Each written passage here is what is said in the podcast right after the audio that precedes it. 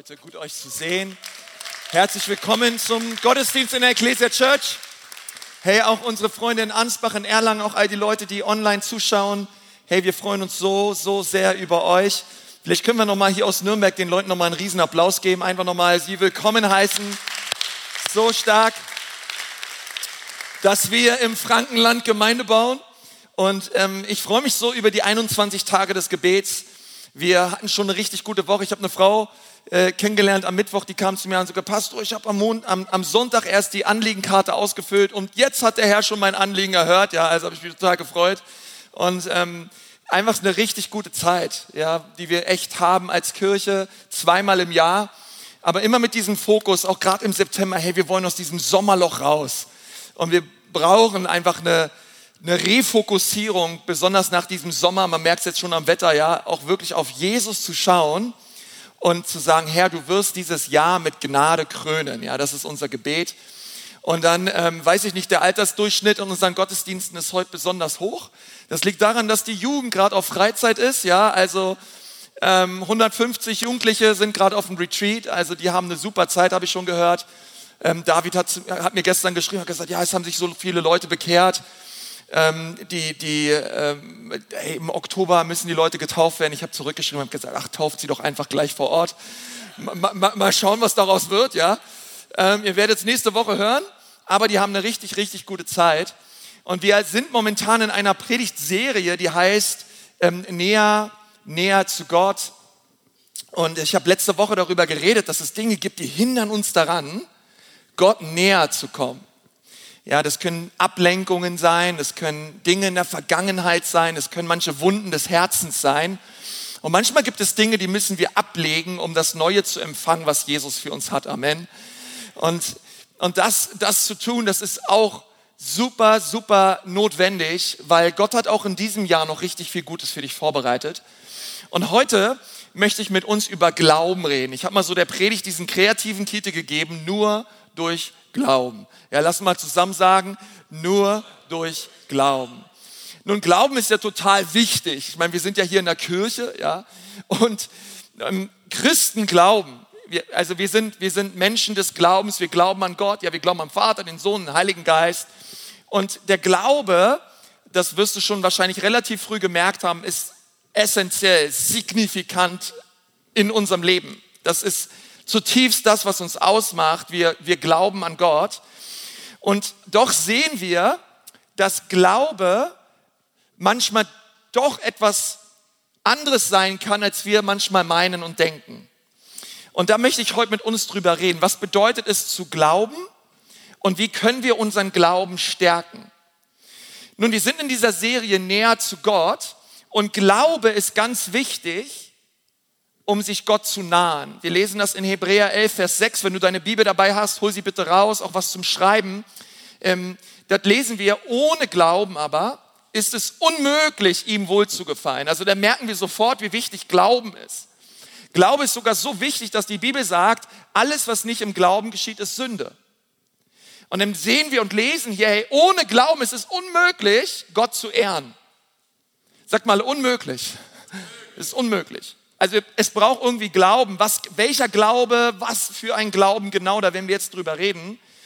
Denn wer zu Gott kommt, muss glauben. Ja, also es ist keine Option, sondern es ist hier richtig eine Notwendigkeit. Ich muss glauben, und zwar muss ich glauben, dass er ist, ja, dass er existiert. Ich muss glauben, wer er ist. Und ich muss glauben, dass die, die ihn suchen, belohnt werden. Ja, das finde ich so cool in 21 Tagen zu sagen, wirklich Gott, wir suchen dich. Und du darfst wissen, dass wenn du Gott suchst, wird er dich belohnen. Und ich glaube, die beste Belohnung, die er schenken kann, ist nicht unbedingt Versorgung, ist nicht unbedingt die Erfüllung meiner Wünsche, sondern ich glaube, das Beste, was uns Gott schenken kann, ist seine Gegenwart. Er belohnt uns auch wirklich mit seiner Gegenwart. Ähm, freue ich mich übrigens um den, auch auf den 16 Uhr Gottesdienst heute, ja, wo wir Gottes Gegenwart suchen wollen gemeinsam. Und, und Hebräer 6 greift das nochmal so auf, wie wichtig der Glaube ist, damit wir wirklich zu Gott kommen im Glauben. Nun, Glaube ist nicht nur für uns wichtig als, als Christen, sondern jeder Mensch glaubt. Jeder Mensch. Auch Atheisten glauben. Alle Leute glauben. Und Glaube ist etwas ganz Wichtiges. Du wirst das vielleicht bemerkt haben. Ähm, ich weiß nicht, wer von euch auf dem Volksfest war, hier in Nürnberg oder irgendwo anders, oder du schon mal irgendwo auf dem, in irgendeinem Amusement Park warst. Ähm, ich war mit meinen Töchtern jetzt die letzte Woche auf dem Volksfest und, und dann stehst du, wer, wer von euch kennt die wilde Maus, ja? Das ist so eine, so eine Achterbahn, ja? Nun, um die wilde Maus zu fahren, brauchst du echt Glauben. Weil das Ding wird so gefühlt in drei Tagen aufgebaut und du musst ja irgendwie, du setzt dich da rein und du glaubst, dass dieses Ding gleich mit 80 km/h nicht aus der nächsten Kurve rausfliegt, ja, sondern du vertraust, dass das hier alles ordnungsgemäß aufgebaut wurde, dass es hoffentlich auch getestet und geprüft wurde. Oder manche glauben gar nicht und setzen sich in diesen Quatsch erst gar nicht rein. Wer von euch gehört dazu, ja? Okay. Ähm, aber ich habe auch, ich hab auch gemerkt, nun, ich, ich werde jetzt nächstes Jahr 40, ich war danach in so einem Kettenkarussell. Kennt ihr dieses Ding, was denn so hochfährt? Also ich war da mit meinen beiden Mädels drin. Alter, war mir richtig schlecht danach, ja. Also, und, ähm, und du, du vertraust einfach. Du glaubst einfach, ey, es wird schon alles gut ausgehen. Ich weiß nicht, wer von euch plant, nach diesem Gottesdienst irgendwie ins Restaurant zu gehen, was essen zu gehen? Ich weiß nicht, ja. Ähm, nun, wenn du essen gehst, auch nach, nach dem Gottesdienst, ey, dann, dann, dann bestellst du etwas und du glaubst einfach, dass der Koch, der das dann irgendwo hinten, ja, in der Küche, du siehst nicht, was er macht. Du siehst nicht, ob der seine Hände gewaschen hat, ob er in dein Essen rein niest. Du, Du, du, du, du vertraust einfach, dass das, was du danach vorgesetzt bekommst, dass es dir gut tut. Amen. Ja? Aber du glaubst einfach. Und, und, und das ist so wichtig. Ja, wir alle glauben. Wir alle, ich meine, wir alle müssen glauben. Irgendwo müssen wir vertrauen im Leben. Und deswegen ist etwas, ist der Glaube, der christliche Glaube etwas, was uns zutiefst ausmacht. Aber wenn wir manchmal so über Glauben reden, habe ich die Befürchtung, dass wir oft ganz oft darüber reden, dass wir Glauben für etwas brauchen. Ja, also als wäre Glaube etwas, was wir uns nehmen, für etwas brauchen und dann müssen wir diesen Glauben aktivieren und dann legen wir auch den Glauben danach wieder ab. Also ich brauche Glauben für ein Anliegen, ich brauche Glauben für ein Wunder, ich brauche Glauben für Rechnungen, ich brauche Glauben für eine neue Arbeitsstelle, für meinen komischen Chef, für meine abgefreakten Mitarbeiter und Kommilitonen. Ich brauche Barmherzigkeit, ich brauche Liebe, ich brauche Gnade. Ja, wer von euch, wer, wer, ich brauche Vergebung, ja. Und ich brauche Glauben. Und dabei ist die Bibel, was Glauben betrifft, viel, viel, sieht es viel weiter. Schaut mal, was wir in Habakuk 2, Vers 4 lesen. Da steht, der Gerechte aber wird im Glauben leben. Sagt mal, leben. Also hier steht nicht, der Gerechte aber wird durch Glauben errettet. Obwohl das stimmt. Wir werden durch Glauben errettet. Aber das ist nicht, was hier steht. Und übrigens, dieser alttestamentliche Vers wird von Paulus dreimal im Neuen Testament zitiert. Hier steht auch nicht, der Gerechte aber wird durch Glauben geheilt. Der Gerechte aber wird durch Glauben versorgt, sondern hier steht, der Gerechte aber wird im Glauben leben. Das bedeutet, wenn die Bibel über Glauben redet, dann ist es ein, ein Lebensstil. Also es ist nicht so, dass ich glaube, um ins Königreich Gottes hineinzukommen und dann komme ich von der Finsternis ins Licht, glaube jetzt an Jesus, lege diesen Glauben an der Türschwelle wieder ab und lebe nun im Bereich des Natürlichen. Nein, nein, nein, sondern wir leben weiter im Glauben. Ich brauche Glaube für Kindererziehung. Ich brauche Glaube für meine Arbeit. Ich brauche Glaube für meinen Alltag. Ich brauche jederzeit meines Lebens. Ich brauche Glauben. Und versteht ihr, die Bibel sagt also, jeder Tag deines Lebens soll im Glauben gelebt werden. Also Glaube ist nicht nur etwas, was mich in den Himmel bringt, sondern Glaube ist eine Notwendigkeit. Ich brauche diesen Glauben Tag ein, Tag aus. Ihr wisst, was ich meine, oder? Ich will im Glauben leben. Und es gibt ganz viele Menschen in der Bibel, die haben im Glauben gelebt. Ihr Leben war ein Glaubenszeugnis. Und es gibt ein bekanntes, ein bekanntes Kapitel in der Bibel, in Hebräer 11, da werden Glaubenshelden aufgeführt. Das sind Männer und Frauen im Alten Bund, im Alten Testament, die waren richtig krass unterwegs und die haben geglaubt. Und wir wollen uns mal anschauen, was Glaube ist und wie Glaube funktioniert. Und da gehen wir für, um das zu verstehen, gehen wir gemeinsam zu Hebräer 11. Und dann wollen wir mal ab Vers 33 lesen. Und dann bemerken wir aber eins, und das werdet ihr gleich sehen, wenn wir uns das anschauen, diese Leute haben im Glauben gelebt. Bei meinem Herz ist es für die Ecclesia Church und für jeden Einzelnen hier, dass wir, dass wir verstehen, was Glaube ist und dass wir im Glauben leben. Dass wir nicht nur Glauben punktuell brauchen für etwas, sondern Glaube, das ist etwas, was mich zutiefst ausmacht. Das ist mein Herzschlag. Das ist, ich, ich bin ein Mann des Glaubens. Du bist eine Frau des Glaubens. Und wir lesen da in Hebräer 11 Abvers 33 folgendes. Da geht es nämlich los, die durch Glauben Doppelpunkt. Und damit sind eben jetzt diese Leute gemeint, diese, diese Glaubenssälen, diese Patriarchen des Glaubens im Alten Testament. Und jetzt wird aufgeführt, was sie alles getan haben. Sie haben Königreiche, also Königreiche bezwangen, Gerechtigkeit wirkten, Verheißung erlangten, die Rachen der Löwen verstopften, sie haben die Gewalt des Feuers ausgelöscht, sie sind der Schärfe des Schwertes entkommen, sie sind aus Schwachheit zu Kraft gekommen, sie sind stark geworden im Kampf und sie haben die Heere der Fremden in die Flucht gejagt. Frauen erhielten ihre Toten durch Auferstehung wieder. Andere aber ließen sich martern und nahmen die Befreiung nicht an, um eine bessere Auferstehung zu gelangen. Also wir sehen hier all diese Punkte, was es bedeutet, im Glauben zu leben. Und ich möchte die mal mit euch durchgehen. Das erste, was wir gelesen haben, ist, diese Männer und Frauen des Glaubens, das erste war, sie haben Königreiche bezwungen. Das haben sie im Glauben getan. Sie nahmen also Land ein.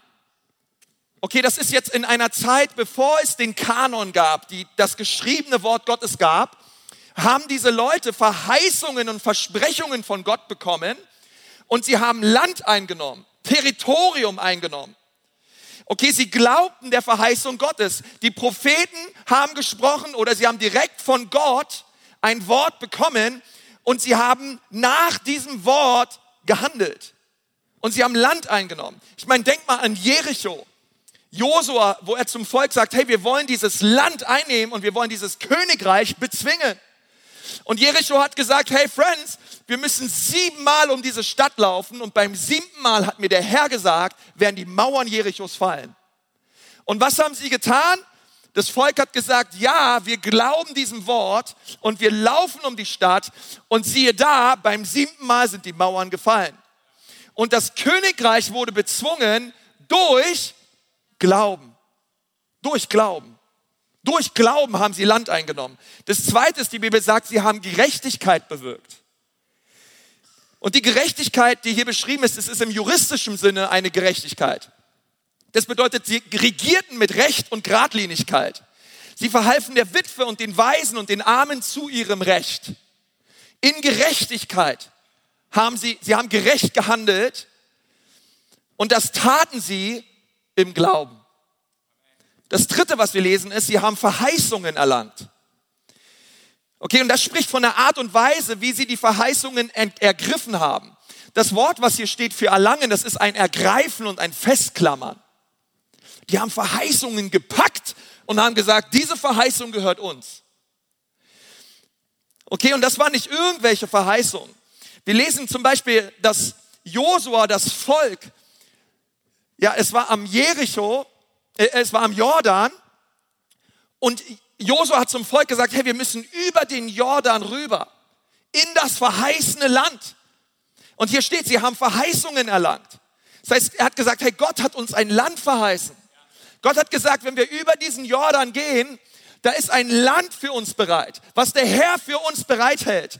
Wollen wir dieses Land einnehmen? Und das Volk hat gesagt, ja, wir wollen das Land einnehmen. Wir wollen nicht nur bis zum Jordan gehen, sondern wir wollen bis zum Euphrat gehen. Ein Fluss viele hunderte Kilometer weiter. Und alles, was dazwischen liegt, möchte der Herr uns schenken als unser Land. Und sie sind im Glauben über den Jordan gezogen und sie haben das Land eingenommen durch Glauben. Das vierte, was wir lesen, ist, sie haben die Rachen der Löwen verstopft. Das finde ich interessant, weil sogar Tiere und Natur hey, sie mussten sich diesem Glauben unterwerfen. Vielleicht kennt ihr die Geschichte von Daniel in der Löwengrube.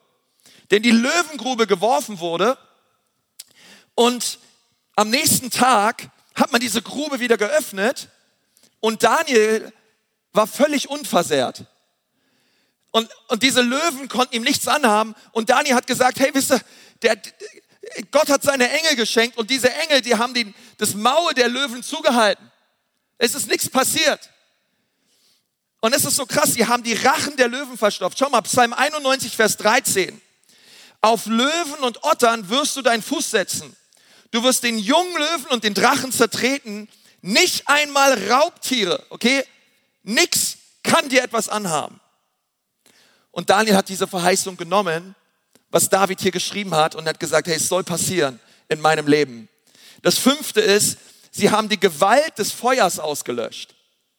Das haben sie im Glauben getan, die Gewalt des Feuers ausgelöscht. Was bedeutet das? Vielleicht kennst du noch Shadrach, Meshach und Abednego. Diese drei Jungs, die wurden in Feuerofen geworfen, im Buch Daniel, weil die sich geweigert haben, sich vor dieser goldenen Statue niederzuknien und diese goldene Statue anzubeten. Aber lass mich dir was sagen, wenn 5000 Menschen um dich herum sind und alle werfen sich auf die Knie und du und deine Kleingruppe, ihr bleibt stehen und sagt, nee, wir machen da nicht mit, das fällt relativ schnell auf. Und sie haben auf sie gezeigt und haben gesagt, hey, es kann doch nicht sein, dass ihr euch nicht niederkniet vor dieser Statue. Und der König ließ sie in den Feuerofen werfen. Und die Bibel sagt, dass sie sie in den Feuerofen geworfen haben und dass, dass der König und die Soldaten, sie haben in diesen Feuerofen geschaut und sie haben vier Männer gesehen. Diese drei und noch einer und, und, und von dem vierten haben sie gesagt, und er sieht aus wie der Sohn Gottes. Es war Jesus im Feuer. Jesus im Feuer mit uns. Ist es nicht krass? Schau mal, als man diese drei Jungs aus dem Feuerofen rausgeholt hat, lesen wir in Daniel 3, Vers 27, ihr Haar war nicht versenkt, ihre Kleidung war unversehrt, nicht einmal Brandgeruch konnte man an ihnen wahrnehmen. Ist es nicht der Hammer, dass wir einen Gott haben, der uns nicht immer vor dem Feuer bewahrt, aber der immer im Feuer mit uns ist? Komm mal, können wir Jesus mal einen Applaus geben? Ey, er ist, er ist so gut. Er ist so gut. Hey, sie haben, sie haben die Gewalt des Feuers ausgelöscht durch Glauben. Der sechste Punkt ist, sie sind der Schärfe des Schwertes entkommen. Und das erinnert mich an die Geschichte von David und Goliath. Wusstest du, dass das Schwert von Goliath größer war als David selbst? Und er steht vor diesem Riesen, physisch völlig unterlegen, mit einer Steinschleuder hinter ihm das komplette Heer Israels, alle Generäle, alle Offiziere, alle hatten Angst. Und da kommt dieser kleine braungebrannte rothaarige Junge mit seiner Schleuder daher und hat gesagt, ey, was, was laberst du? Was willst du eigentlich? Gott wird mich, Gott, Gott wird dich so platt machen und er wird mich gebrauchen. Und die Bibel sagt, und das ist Glaube, weil er rannte auf Goliath zu, ey. So überlegen. Und ballert dem direkt zwischen die Ohren so ein Stein, ja. Und der Riese fiel tot um. Und das Coole ist, wir lesen ja hier, sie sind der Schärfe des Schwertes entkommen. Er ist nicht der Schärfe des Schwertes entkommen. Also schon, aber der ist ja noch viel mehr. Der hat ja das Schwert von Goliath genommen und hat ihn damit den Kopf abgetrennt. Und hat ihn besiegt. Wie tat David das? Er tat es durch Glauben. Durch Glauben. Er tat es durch Glauben. Das siebte ist, sie sind aus Schwachheit zu Kraft geworden. Das erinnert mich an die Geschichte von Gideon. Gideon hatte 32.000 Soldaten und sollte mit den 32.000 Soldaten gegen die Midianiter kämpfen. Und die Bibel sagt, die Midianiter, das waren 120.000 Soldaten. Und, und Gott sagt zu Gideon, hey Gideon, weißt du was, du hast ein Problem. Du hast zu viele Soldaten. Ich meine, rechne mal, 32.000 gegen 120. Okay, da kommt ja fast ein Viertel nur so groß, die Armee. Und Gott hat gesagt, hey, weißt du was, Gideon? Wir müssen erst mal ein bisschen aussortieren in deiner Armee. Und Gott dezimiert die Armee Gideons runter auf 300. Ja, das sind so ungefähr minus 99,2 Prozent weniger und hat gesagt, gut, mit den 300 kämpfst du gegen die 120.000. Und weißt du, wer gewonnen hat? Gideon und seine Armee. Wie hat er es getan? Durch Glauben. Nur durch Glauben. Nur durch Glauben. Nur durch Glauben. Etwa, wo du denkst, hey, das ist unmöglich, aber dem Glaubenden sind alle Dinge möglich. Aus Schwachheit wohnen sie stark. Gott muss ihn schwach machen, denn in unserer Schwachheit ist er stark. Das achte ist, sie haben die Heere der Fremden in die Flucht gejagt. Vielleicht erinnerst du dich an die Geschichte von David und Jon, äh, äh, von Jonathan und seinem Waffenträger. Saul hat mit seinen Generälen beraten, hey, wie können wir die Philister besiegen? Und Jonathan hat gesagt, hey, Waffenträger, komm, wir gehen schon mal los. Und die sind schon mal losgegangen in das Heer der Philister und haben 20 Philister geschlagen, zu zweit. Das wiederum führte dazu, dass alle Philister Angst bekommen haben und alle sind weggerannt.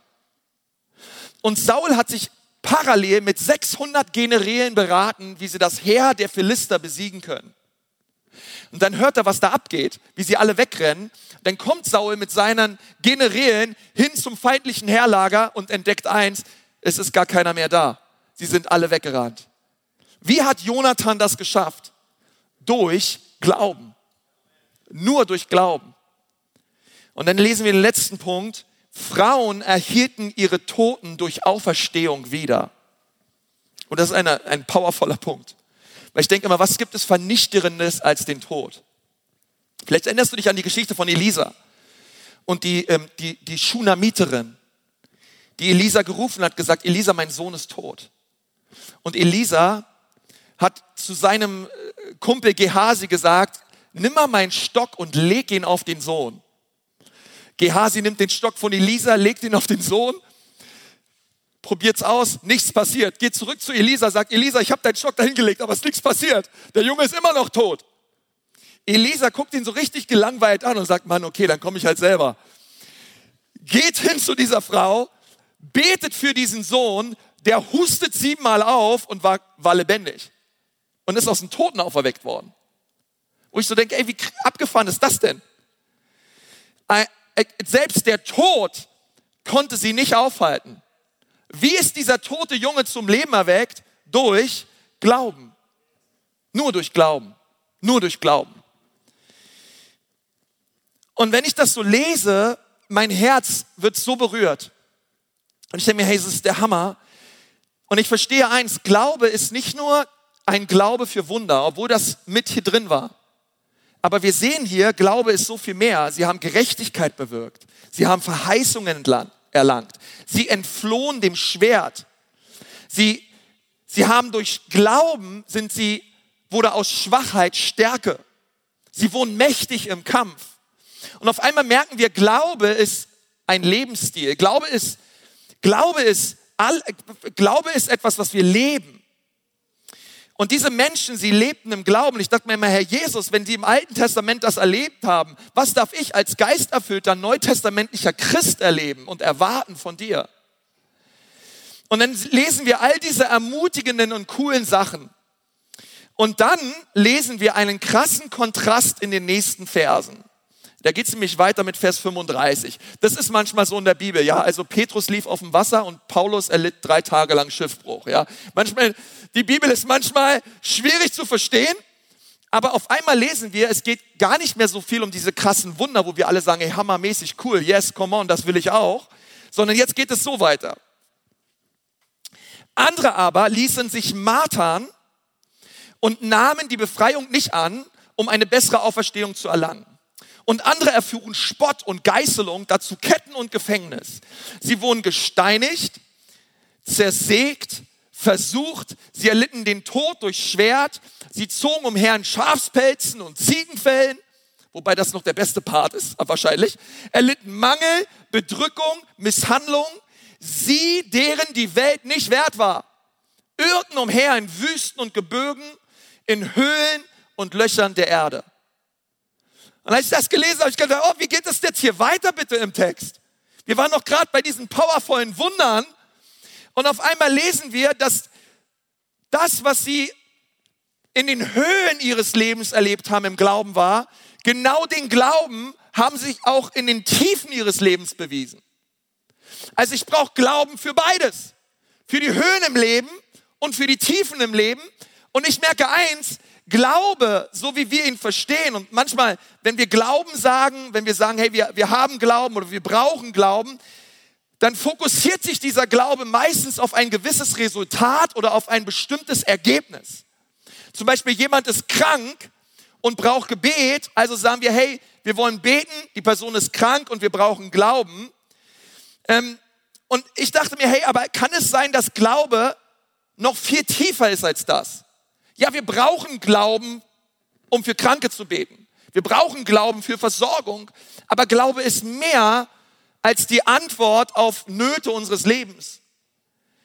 Biblischer Glaube, was ist biblischer Glaube? Das beste Wort, um Glauben zu übersetzen, ist Vertrauen. Biblischer Glaube ist Vertrauen. Und zwar nicht in ein Ergebnis, sondern in eine Person. Ich sag's nochmal. Biblischer Glaube heißt Vertrauen und zwar nicht in ein Ergebnis, sondern in eine Person.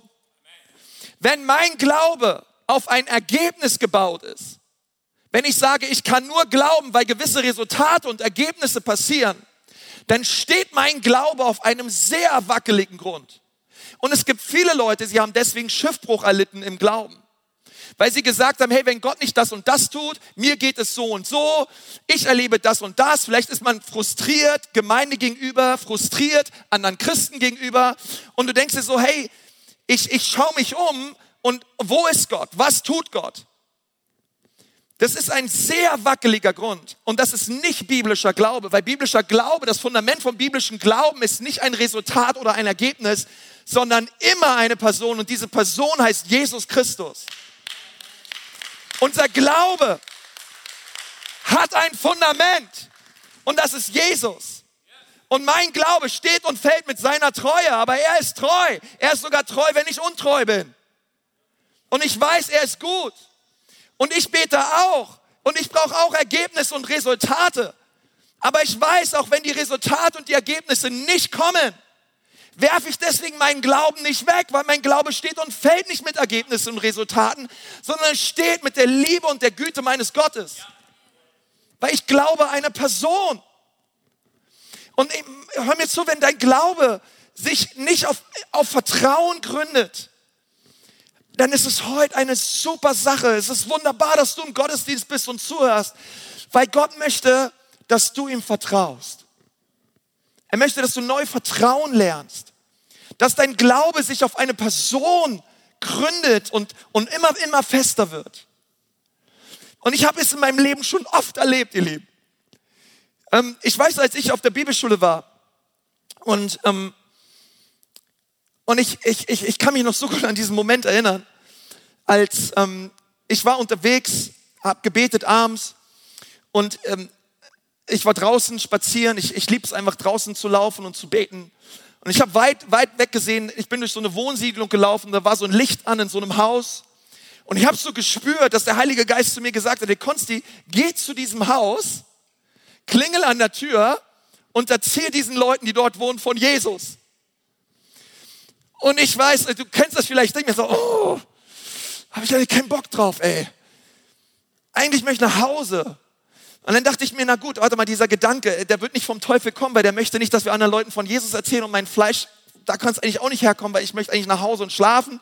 Okay, Herr, ich mache es. Ja, vielleicht kennt ihr manchmal so diese inneren Dialoge, die man so mit sich selbst führt.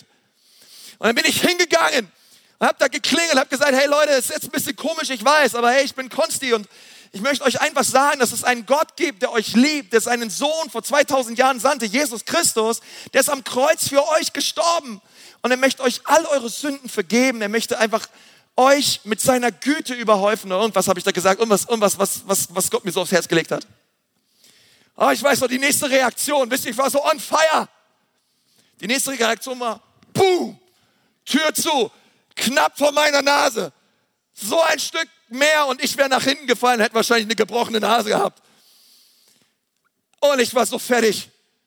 Ich bin nach Hause und gesagt, Herr Jesus, wie kann das sein? Ich dachte, ich soll das machen. Ich dachte in meinem Inneren so, die fallen auf die Knie, die erheben ihre Hände, die ruft die ganze Familie an und sagt, kommt alle her, wir geben jetzt alle unser Leben Jesus. Und am Sonntag, ich habe sie schon gesehen, wie sie im Gottesdienst vorne stehen, Zeugnis geben, sich taufen lassen, mit dem Geist erfüllt werden, Missionare werden, auswandern und oh, ich dachte, das wird der Hammer. Und als ich mit dem Herrn drüber geredet habe und habe gesagt, es kann nicht sein, Herr. Wisst ihr, was der Herr zu mir gesagt hat? Der sagt, Konsti, danke. Danke. Danke für dein Gehorsam. Überlass mir die Resultate. Danke, dass du gemacht hast, was ich gesagt habe. Und das war damals, wo ich das lernen musste und seitdem immer wieder. Auch wenn ich die Resultate nicht sehe, Gott, es ehrt Gott, wenn wir das tun, was er sagt. Ich hatte es letztens auch gesagt, ich war einkaufen. Und ihr wisst manchmal beim Einkaufen, ich habe ich hab jemanden gesehen, ich habe so gespürt, die, die, die, diese Person war ganz offensichtlich krank, hat ein physisches Leiden auch am, am ganze rechte Seite. Ich habe so gespürt beim Einkaufen, ich, oh Konzi, du sollst für diese Person beten. Und ich habe so, kennt ihr das ja, man, man beobachtet die Person noch und dann guckt man, wann geht sie bezahlen. Und ich dachte mir, am Parkplatz möchte ich für die Person beten. Und die Person hat bezahlt, ich bin so sneaky hinterhergegangen. Und äh, am Kofferraum so gesagt, hey, ich weiß, es klingt jetzt komisch, aber ich bin Pastor hier. Und, und ich, ich habe einfach von Gott aufs Herz bekommen, für sie zu beten.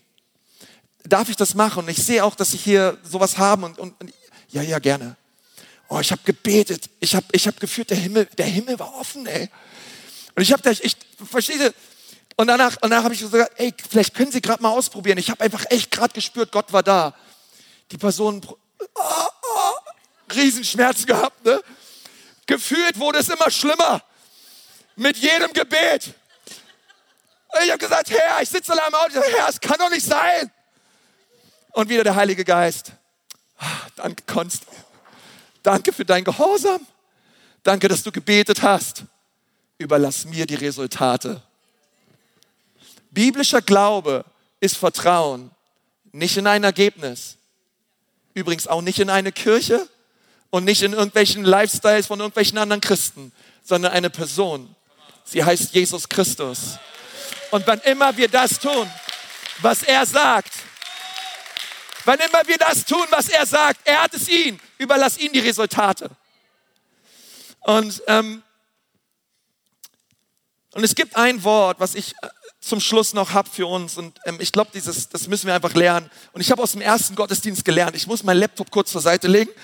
Ähm, hoffentlich liegt er da sicherer. Ähm, und es gibt eine Bibelstelle in Hebräer 4, weil die Frage ist jetzt, wie wird mein Glaube gestärkt? Und ich möchte dir sagen, ich glaube von ganzem Herzen, die allererste Quelle, wie dein Glaube gestärkt wird, ist durch das Wort Gottes. In meinem Leben ist es so, wenn ich das Wort Gottes lese, darüber nachdenke, es, ist, es verändert mein Herz. Es verändert so mein Herz. Weißt du, dieses Buch ist nicht einfach nur ein Buch, es ist lebendig. Es verändert Leben. Und wenn du anfängst, das Wort Gottes zu lesen, wenn du anfängst, diese Geschichten zu lesen des Glaubens, die Dinge, die Jesus getan hat, aber auch wie sie im Alten Testament im Glauben, hey wow, das ermutigt mich, das stärkt mich. Und, und deswegen möchte ich dir sagen, es ist so wichtig, Ecclesia Church, dass wir das Wort Gottes lesen. Es ist so wichtig, dass du jeden Tag dich ernährst. Weil du sonst, du wirst irgendwann an chronischer Unterernährung leiden. Manche Leute wundern sich, hey, warum funktioniert das mit dem christlichen Glauben nicht? Warum, warum ist alles so blöd geworden um mich herum? Lass mir sagen, es liegt nicht an Gott, es liegt an dir. Gott hat sich nicht geändert. Ist immer noch dein Vater und liebt dich. Aber du hast dich verändert. Und manchmal müssen wir uns nicht wundern, wenn wir, manchmal ist es wirklich so, was ich oben, wir, wir, wir denken mal, wenn wir nichts oben reinwerfen, es kommt trotzdem ganz viel unten raus und so funktioniert es nicht. Es ist eine Beziehung, die wir leben. Und ich merke, das Wort Gottes ist wie Einatmen und Gebet ist wie Ausatmen. Wort Gottes, Gebet. Wie lebe ich in Beziehung mit Jesus? Wort Gottes rein, Gebet raus. Und das Wort Gottes ist so kostbar. Ähm, wenn, sagen wir mal, dieser Zucker hier ist das Wort Gottes. Und du liest das Wort Gottes und das ist, das ist dein Glaube, das ist dein Herz, das ist dein Geist, das bist du. Und du liest das Wort Gottes. Das Coole ist am Wort Gottes, ähm, wenn du es liest und wenn du es in deinem Herzen bewegst, wenn du darüber nachsinnst. Es muss nicht immer 100 Kapitel sein, verstehst du? Nicht mal gleich über. Weißt, manchmal ist es ein Vers und du denkst drüber nach. Und du berührst es und du bewegst es in deinem Herzen. Verstehst du? Du, du arbeitest damit, du denkst, du sinnst darüber nach. Du merkst das Wort Gottes, weißt du, es ist so morgens, es ist, es ist bei dir. Du liest abends im Wort Gottes, du liest morgens im Wort Gottes. Und du, du, guck mal, was dir ausfällt. Es ver, verbindet sich mit dir. Es ist so, als würde das Wort Gottes, auf einmal redest du anders. Auf einmal ist dein Charakter anders. Auf einmal agierst du anders. Auf einmal wirst du ganz anders, weil das Wort Gottes und du, es ist wie unzertrennlich. Schau mal, was wir lesen in Hebräer 4, Vers 2. Denn auch uns ist die Heilsbotschaft verkündigt worden, gleich wie jenen, aber das Wort der Verkündigung hat jenen nicht geholfen, weil es bei den Hörern nicht mit Glauben verbunden war. Das Wort Gottes muss also mit Glauben verbunden werden. Ich glaube dem Wort Gottes. Gott, ich glaube dir. Die Verheißungen, die Dinge, die du sagst, ich stelle mich darauf und ich glaube dir, weil du ein wunderbarer Vater bist. Oh, ich sag dir eins, wenn ich meinen Kindern morgens sage, hey, heute gehen wir Eis essen und es wird abends und wir waren noch nicht Eis essen, Alter, die, die, dann bin ich dran, die machen mich fertig, die, die sagen, Papa, du hast gesagt, du hast gesagt. Manchmal ist Glaube, Papa, du, du hast gesagt, Papa. Und ich glaube. Ich stelle mich rauf. Ich stelle mich rauf. Es ist wie mit dieser Ahoi-Brause. Kennt ihr die noch? Ja, von früher? Auf einmal siehst du, es ist gar nichts mehr da. Aber weißt du, dann, dann gibt es noch etwas anderes. Die Bibel nennt es, hier, hier haben wir es gelesen in Hebräer 4, das Wort hat sich nicht mit Glauben verbunden. Ich weiß nicht, ob du hydrophobischen Sand kennst. Das ist eine coole Sache. Das ist Sand, der Angst hat vor Wasser. Und weißt du, da kannst du rühren, was du möchtest. Dieser Sand wird sich niemals mit dem Wasser verbinden. Und das ist wie Unglaube. Weil wir, wir können Gottes Wort lesen und es nicht glauben. Ich meine, ein Extrembeispiel davon ist, wir haben Professoren in unserem Land, die lehren Theologie. Das sind Theologen, aber sie sind Heiden. Warum? Sie lehren Gottes Wort, aber es verbindet sich nicht mit Glauben. Aber wenn sich Gottes Wort mit Glauben verbindet. Und, und mein Herz ist es, dass wir als Ecclesia Church Gottes Wort Glauben schenken. Jesus Glauben schenken. Sagen, Jesus, du hast es gesagt, ich vertraue dir. Und weißt du, ich kann hier ich kann hier rühren, was ich möchte. Schaut mal, selbst wenn du das rausnimmst, es verbindet sich niemals. Unglaube und das Wort Gottes, es verbindet sich niemals. Und ich habe in meinem Leben gemerkt, Gott, mehre mir den Glauben. Ich habe immer noch oft so viel Unglauben in meinem Herzen. Und ich merke, das rührt ganz oft daher, dass ich ihm nicht voll und ganz vertraue. Ich manchmal denke, Gott, danke für deine Pläne, danke für deinen Willen, aber ich habe auch einen Willen und ich habe auch Pläne. Und dann merke ich manchmal so viel Unglauben in meinem Herzen ist. Und ich glaube, was Gott heute möchte, ist, er möchte den Unglauben nehmen. Er möchte den Unglauben nehmen aus unserem Herzen. Er möchte den Zweifel nehmen aus deinem Herzen. Weil vielleicht vertraust du manchmal auf ein Ergebnis und nicht auf eine Person, weil du vielleicht manchmal enttäuscht bist. Vielleicht bist du auch Gott gegenüber enttäuscht. Aber ich glaube, dass Gott dir heute neu zuspricht und sagt, hey, weißt du was? Ich liebe dich. Ich stehe da mit weiten Armen. Und es gibt immer eine zweite Chance. Wir dürfen immer kommen. Unser Gott ist zu 100% vertrauenswürdig. Komm heute zu ihm. Stell deinen Glauben nicht auf irgendetwas anderes als auf eine Person, Jesus Christus und seinem Wort. Und du wirst sehen, wie dieser Glaube dich trägt durch die Höhen und durch die Tiefen des Lebens. Lass uns mal die Augen schließen.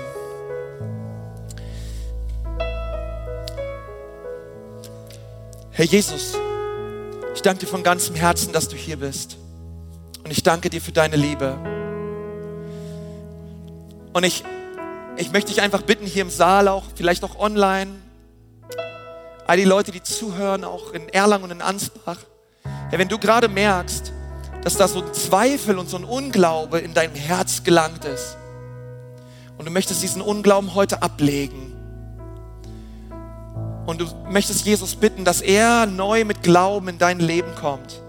Okay, und das ist erstmal ein Aufruf an all die Leute, die sagen, hey, ich, ich bin Christ. Ich, ich, kenne, ich kenne Gott. Aber da ist so Zweifel und Unglaube in mein Herz gekommen. Hey, komm doch heute zurück an sein Herz. Wenn du gerne Gebet möchtest, ich möchte gerne dich segnen, auch für dich beten. Vielleicht kannst du kurz deine Hände so öffnen und einfach empfangen. Kannst du einfach gerade empfangen, wenn du merkst, es ist ein Wort für dich. Und ich möchte einfach gerne für dich beten, Herr Jesus. Ich danke dir von ganzem Herzen für all die Menschen, die gerade so ihre Hände auch öffnen, Herr. Und ich bete, dass du sie segnest mit einem frischen neuen Glauben. Komm jetzt her. Rühre jedes Herz an. Jedes Herz. Halleluja. Und dann sind andere da, wenn, wenn ich dich fragen würde, hey, lebst du in einer persönlichen, lebendigen Beziehung zu Jesus? Du würdest sagen, nein, nicht wirklich. Du hast entweder den Glauben verloren oder du hast noch nie geglaubt. Und ich möchte dir sagen, Jesus ist da. Und heute kannst du zu ihm kommen. Er möchte dir deine Sünden vergeben, er möchte dir ewiges Leben schenken. Und du darfst heute zu ihm kommen. Du brauchst dafür nicht aufstehen, du brauchst nicht nach vorne kommen, aber ich möchte gerne von hier vorne für dich beten. Und wenn du sagst, ja, Pastor, bitte bete für mich, ich möchte heute mein Leben Jesus geben, während wir die Augen geschlossen haben, auch zu Hause, einfach hier am Standort, wer ist alles da? Heb doch mal eben deine Hand und sag, ja, Pastor, bitte bete auch für mich. Ich möchte zurück zu Jesus. Wer ist alles da? Heb einfach deine Hand hoch. Danke, danke, so einige Hände. Super, super, danke. Dankeschön dürft ihr Hände gerne runternehmen. Herr Jesus, danke für jede Hand, die hochgegangen ist, Herr. Und ich bete jetzt, dass du kommst mit einer neuen Perspektive, mit einem neuen Glauben. Und Herr, ich danke dir, dass du für jede Person am Kreuz gestorben bist und dass du die Sünden jetzt reinwäscht und vergibst. Und ich lade dich einfach ein, dort wo du sitzt, dass du einfach sagst, Jesus, sei mein Herr. Jesus, sei mein Herr. Dass du einfach sagst in deinen eigenen Worten, Jesus, bitte vergib mir meine Sünden und wasch du mich rein. Jetzt gerade, jetzt gerade. Oh, Halleluja. Amen, Amen, Amen. Hey, das ist eine wunderbare Entscheidung, hey, das finden wir ganz stark und ähm, möchte einfach mal wirklich dir sagen, hey, wir sind so dankbar für diese Entscheidung, die du getroffen hast, für alle Hände, die hochgegangen sind. Vielleicht können wir einfach mal als ganze Church den Leuten mal einen riesen Applaus geben. Das ist der Hammer. Come on, Church, lass uns einfach mal Jesus Danke sagen für all die Leute, die ihr jedem Jesus gegeben haben. Danke, Herr.